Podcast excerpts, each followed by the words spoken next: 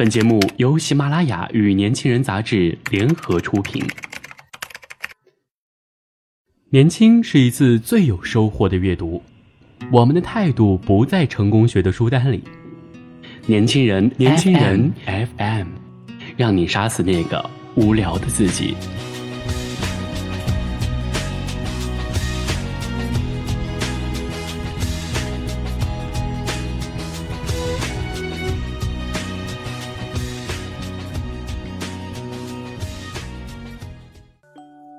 因为我的忙碌和疲惫，经常性的待在电脑前做方案，或是敲下一篇篇文章。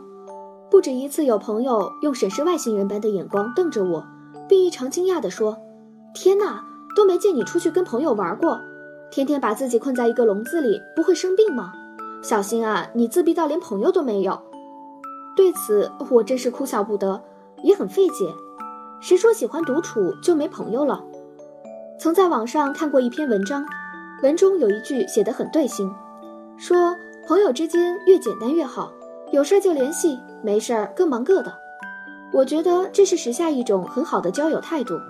在越来越忙碌甚至焦灼的生活中，时间被分割到无数地方，就连阅读也流行起碎片化的方式，时间真真是匮乏，如稀世珍宝。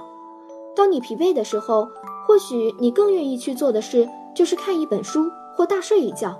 用独处的时间给身心一个疗养，而不是呼朋引伴四处奔走，甚至通宵达旦的豪饮狂欢。我有一个从初中就走在一起，但已多年不见的好友。还在上学的时候，我们天天一起上课、下课，一起吃饭，周末又一起开车出去玩，逛街买衣服，也互相提供意见。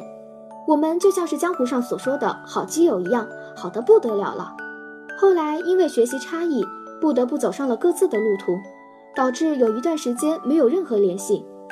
但是，当我们从各自忙碌的生活中找到彼此的时候，没有责怪，没有陌生，还是和从前一样嘘寒问暖，没有隔阂的交流。一天，L 打电话问我在哪儿，我说我在广州。他有些欣喜地说：“我也来广州了，并准备在广州安定下来。前段时间租了间铺面，目前正在装修中，过几天啊，准备开业。”到时候过来坐坐，我毫不犹豫地说没问题呀，内心充斥着满满的喜悦和兴奋。就这样聊了几个小时，准备挂电话，他又补了一句：“有空也给我写幅书法作品呗，静和忍分开写，要大点，能挂起来那种。”我有些惭愧地说：“行，不过我好久没练字了，等空了我练练去。”又聊了一阵才挂电话。且不管之后如何，但这种没有客套、互相信任的朋友关系，让内心充满了安定和实在。刚毕业工作那年，一位很久没有联系的大学舍友，因为哥哥炒股亏了些钱，生活出了状况，硬着头皮动用人脉圈借钱周转，当然也打了电话给我，问我能有多少，并说后面工资下来就给你。因为是大学里比较上心的好友，我说我尽力。然后当时就把能拿出来的所有家底五千元转了过去，他当然像找到了救命稻草那般兴奋。大概提供帮助的也就这么几位好友。之后他无不感慨地在朋友圈发了条信息：“感谢你们，在我如此窘迫的时候，二话没说就给我提供帮助。有空出来吃饭，我请客。”我在后面留了一句话：“那你可得努力存钱了，下次见面我要点最贵的佛跳墙。”一个月后，他感激地归还了所有借款，还请吃了一顿大餐。谁说喜欢独处就没朋友了？真正的朋友，即使见的面很少，但是心里有你。特别当他有成就的时候，能想起你，并和你一起分享成果；或是在你有困难的时候，能尽自己最大的能力去帮助你。朱光潜老先生在谈交友中写过一段话，我个人非常喜欢。在我看来，这段话也能够作为我对“朋友”这个词的一种概括。他说：“谁都知道，有真正的好朋友是人生一件乐事。人是社会的动物，生来就有同情心，生来也需要同情心。读一篇好诗文，看一片好风景，没有一个人在身旁可以告诉他这真好呀，心里就觉得美中不足。遇到一件大喜事儿，没人和你同喜，你的欢喜就要减少七八分。”遇到一件大灾难，没有人和你同悲，你的悲痛就增加七八分。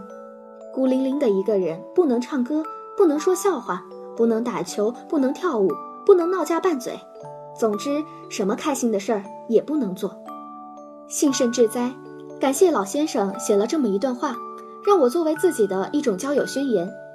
静心想想自己的朋友圈子，确实是由曾经的多而杂变得越来越少了。以前觉得朋友多是一笔人际资源，关键还是受了那些老话的影响，什么朋友多了好走路，在家靠父母，出门靠朋友等等。现在想想，这个时代自己踏踏实实的努力才是真正的不动产。可喜的，在为数不多留下来的朋友中，他们变得越来越重要了，因为他们心里有我，而我的心里有他，彼此之间是一种玄妙的心照不宣的关系。也许有人会问，你的意思是，真正的好朋友都要维持这种关系吗？不是的，我当然不主张闭门造车、自我封锁，都靠这种关系维持朋友的距离。所以我在这里还是要强调的就是。有些友情还是维持在必要的联系上，因为每个人对友情的理解和看法不一样，而多一些沟通，对灵魂的充实与思想的交换，更是一种莫大的促进。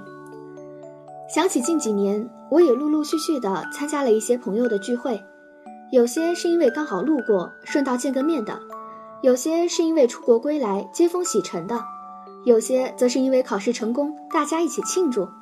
有些是因为不定期举办的见面会或是生日会等等，这许多聚会我都尽可能的出现。在我看来，交流是一种乐趣，而其中的乐趣当然不是为了寻找写作方子而动的私心。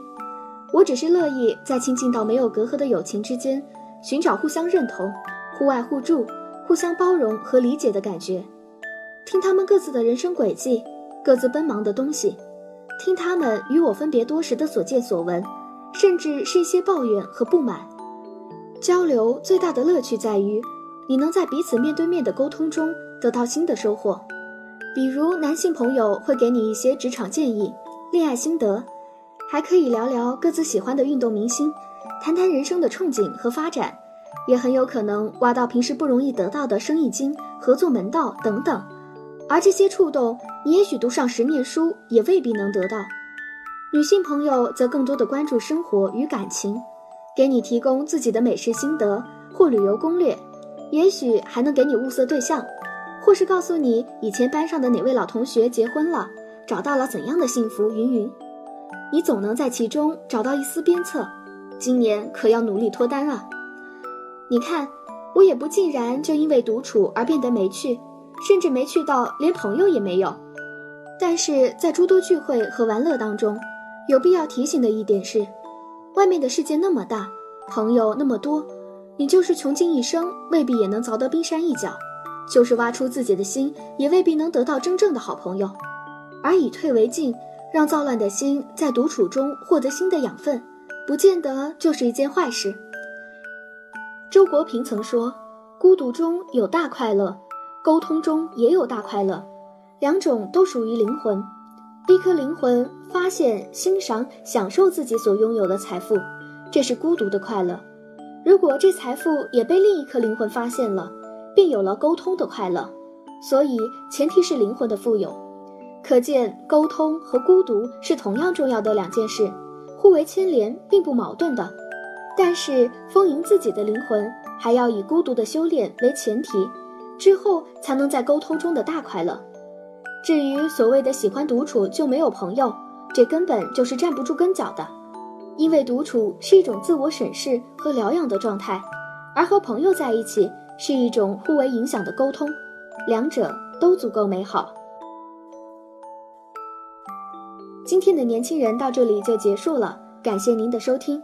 想了解更多关于年轻人 FM 的信息。